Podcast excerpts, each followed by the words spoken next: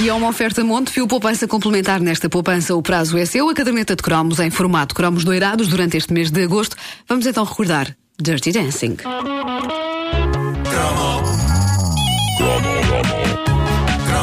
O que está a ouvir é uma repetição. É uma repetição. Se houver referência a coisas que já aconteceram, não é estupidez. É uma repetição. É porque se trata de uma repetição. É uma repetição. Repito, repito. É uma repetição. Obrigado. Repito. Obrigado. Repito. Obrigado. Obrigado. Ai, que maravilha! Epá, Tá que memórias. Mas é, é- é- assim que começa a música. Não há quem não se lembre. Pois não, pois não. E quase todos, quase todos recriámos eh, certos momentos deste Momentos filme. do filme. Claro, claro. Eu então. num top. Num top dos melhores filmes de todos os tempos. Possivelmente no top 5 dos mais espetaculares filmes de sempre. Dirty Dancing. Nunca estará. Mas em 1987 foi o filme da vida de muita rapariga e o pesadelo de muito rapaz que estivesse interessado nessa muita rapariga. Porque eh, Dirty Dancing não era só um date movie, o típico filme que eh, um garoto leva uma garota a ver para lhe pôr a mão por cima e tal. Mas era um filme que fazia as miúdas querer dançar. E não era dançar sozinhas, era dançarem com o seu próprio Patrick Swayze. Ora bem. Que eh, se um rapaz se desejava realmente impressionar aquela rapariga, teria de ser ele. Mas como?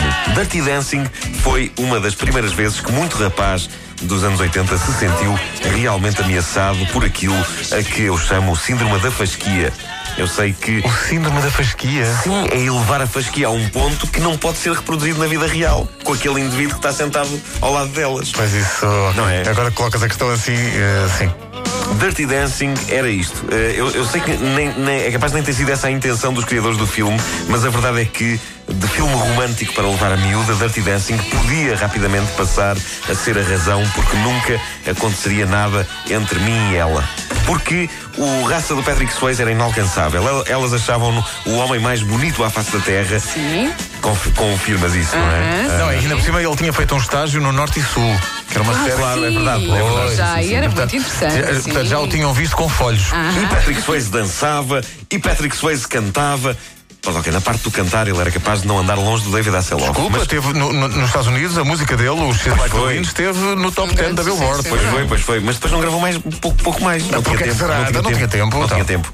Ah, mas pronto, ah, ele era um Adonis para as miúdas Era. e Dirty Dancing só vinha sublinhar o quanto os rapazes portugueses eram, na sua grande maioria, deprimentes, comparados com aquele indivíduo. Eu tive um colega, desculpa, deixa-me- tenho, que- tenho, que contar isto. Eu tive um colega no liceu que o primeiro nome era Patrick. Era Patrick. Mas era mesmo? era- Sim. Chamava-lhe Ele- Patrick, portanto. Sim. Então, na altura do Dirty Dancing, eh, ele era ainda mais gozado. Ei, porque ele do epá. Patrick Swayze só tinha o nome. Só tinha o nome. Era, era, arrasa- era arrasado, era arrasado. Claro, claro. Agora, Dirty Dancing é um filme que tem as suas bizarrias. Muita gente que nunca viu o filme acha que ele se passa ah, naquela altura, nos anos 80, muito por causa desta canção de Jennifer Warnes e Bill Medley, I've Had the Time of My Life, que era o número de dança final do casal apaixonado Patrick Swayze e Jennifer Grey. Mas a verdade é que a ação de Dirty Dancing passava-se em 1963. O que faz com que seja muito bizarro que, no grande número de dança final, eles dancem ao som de uma coisa tão absolutamente 80s como esta canção. Ah, não é?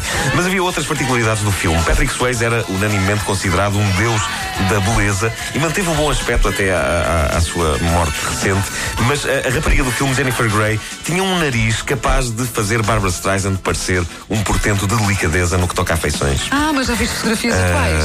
É que houve ali. eh, Houve retoques? Aconteceu obras a, a um nível. eh, Aconteceu que só que ela contou Está mais umas- linda? Não, é, é- não, é Ela está pior. completamente diferente. É perverso, porque Está estranho. eh, agora ela diz que passam por ela na rua. Vi uma entrevista muito engraçada dela que ela dizia: Agora passam por mim na rua e Sim, dizem: eh. Você é extremamente parecida com a miúda do Dirty Dancing. Mas eh, acham que não é. E ela diz: Não, não sou eu. Ah, é agora. Ah, sim, sim. agora. A outra era feia. Não, mas o, o facto da Jennifer Grey ter um nariz estranho eh, tornava a sensação final desigual, porque um rapaz olhava para a rapariga com quem tinha ido ao cinema e pensava: ok, não dança, mas é mais bonita que a do filme. e elas não podiam dizer o mesmo de nós. Elas diziam: não dança e é muito menos bonito que o do filme. Era desigual. Não a tínhamos minha hipótese. teoria é que Dirty Dancing deve ter estragado muita vida. Agora, o filme, o filme em si, eh, o filme em si era o que era, não era uma rapariga sedenta de se libertar do jugo autoritário do pai Pai, sim. inicia uma relação com um professor de dança na tensa América dos anos 60. E é basicamente isto, com tudo o que isto implica. segundo análises feitas por laboratórios independentes, eu sempre quis dizer isto, ao que vem das notas das garrafas de água, mas segundo análises feitas, mais de um terço do filme, mais de um terço, é composto por números de dança coreografados pelo homem que viria a ser o culpado pelo High School Musical, Kenny Ortega. É verdade, Não. António Ortega. É o sim, mesmo. sim, sim, Foi- sim. é o mesmo, é o mesmo. sério? Uh, o filme foi uh, um dos maiores êxitos de sempre da história do cinema, deu origem a uma sequela, Dirty Dancing Havana Nights, que consegue fazer. Esse nunca vi. Não, consegue fazer com que o primeiro filme pareça uma obra de Ingmar Bergman. E há uma- e- é- mas é uma continuação oficial. é uma isso continuação existe. oficial, sim, sim. E sim, sim, sim, é mais ou menos verdade. recente, não é? Olha, Tem que. é, tem poucos anos. cinco, tem seis poucos anos, sim, talvez, sim, para aí. sim. Eh, e há também uma versão teatral para a Broadway. E na era do VHS, cassetes de Dirty Dancing venderam-se à bruta e a coisa prolongou-se pela era do DVD, sobretudo quando saíram agora as edições comemorativas.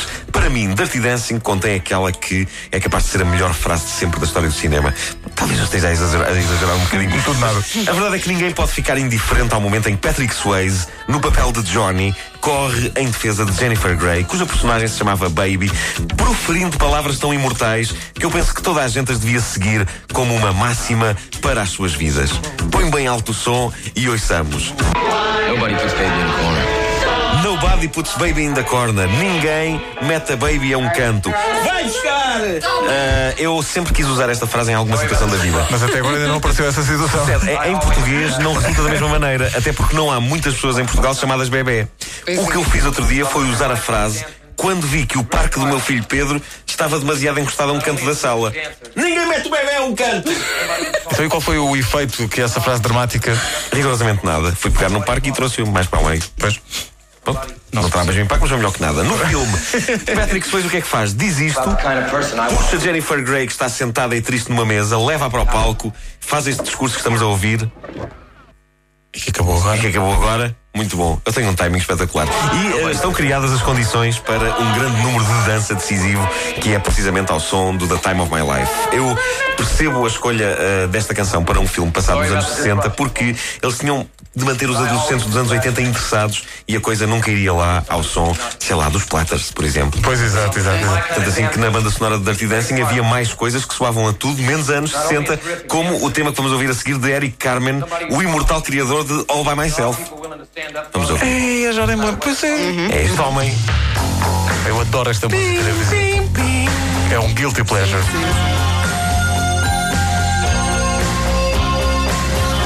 Caderneta de cromos, todos os cromos dos anos 70, 80 e 90. Olha cada contigo. Isto se chama Angry Eyes. Angry- Angry Eyes. Angry Eyes, exato. Havia Uma ela. música chamada Angry Heart, que era Mas outra era, coisa. era Bruce Springsteen. não era? Olha só, olha só. Eric Carmen. Vai cantar.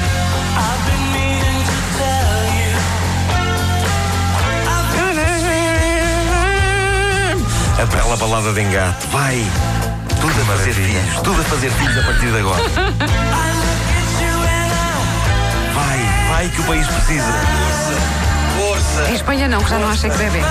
Vamos lá. Vamos rejuvenescer a população um pouco mais. Todos agora, vai! Mas isto de facto anos 60 não tinha nada. Isto num filme que se passa nos anos 60, isto é o mais anos 80 possível. Todos em coro. Ah, Bem, hoje acaba o programa e vou inscrever-me nos alunos da Pol. E havia aquele, eh, havia aquele momento em que ela se atirava em voo, vocês lembram-se disso? Durante a dança? Sim, sim, Uhum. ela atirava-se em voo, com os braços abertos. Será que ela ainda hoje sabe fazer isso?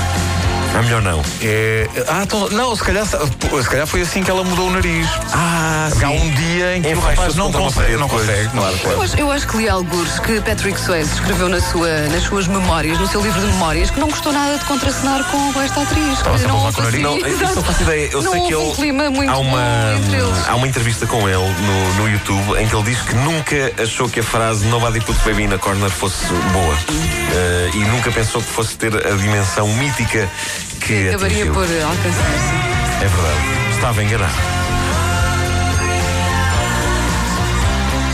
Ouvintes das manhãs da comercial e da caderneta de cromos que tenham memórias do Dirty Dancing, partilhem essas memórias na página da caderneta no Facebook. Olha, o ouvinte nossa Ana Rita Pires mostra eh, as fotografias de Jennifer Grey antes e depois. Antes e depois. Não tem nada, Nada a, a ver. ver, nada a ver. São duas pessoas rigorosamente diferentes.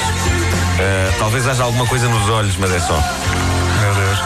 Hungry Eyes de Eric Carmen fecha esta edição da Caderneta de Cromos com Nuno Marco. A caderneta volta amanhã para mais dois cromos, mas este tinha mesmo de ser. Havia tanta, tanta gente a pedir. Já agora, eh, ouvintes que queiram partilhar memórias, já agora digam-nos eh, que é uma coisa mítica. Em que cinema é que viram eh, o Dirty Dancing? Porque provavelmente essa sala de cinema já não existe. É hoje uma dependência bancária ou assim. Isso aconteceu comigo. Atenção que há um ouvinte nosso, o Sérgio Guerreiro, que diz que com ele deu o resultado. Há uma frase dele que eu acho absolutamente fascinante. Eh, eh, eu, eu, eu passo a ler. eh, eh, ele, ele foi ver o Dirty Dancing com uma rapariga. É a memória que ele partilha com toda a gente.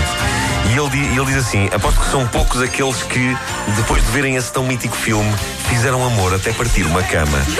Aquilo é que foi. Depois, olha, nunca mais a vi.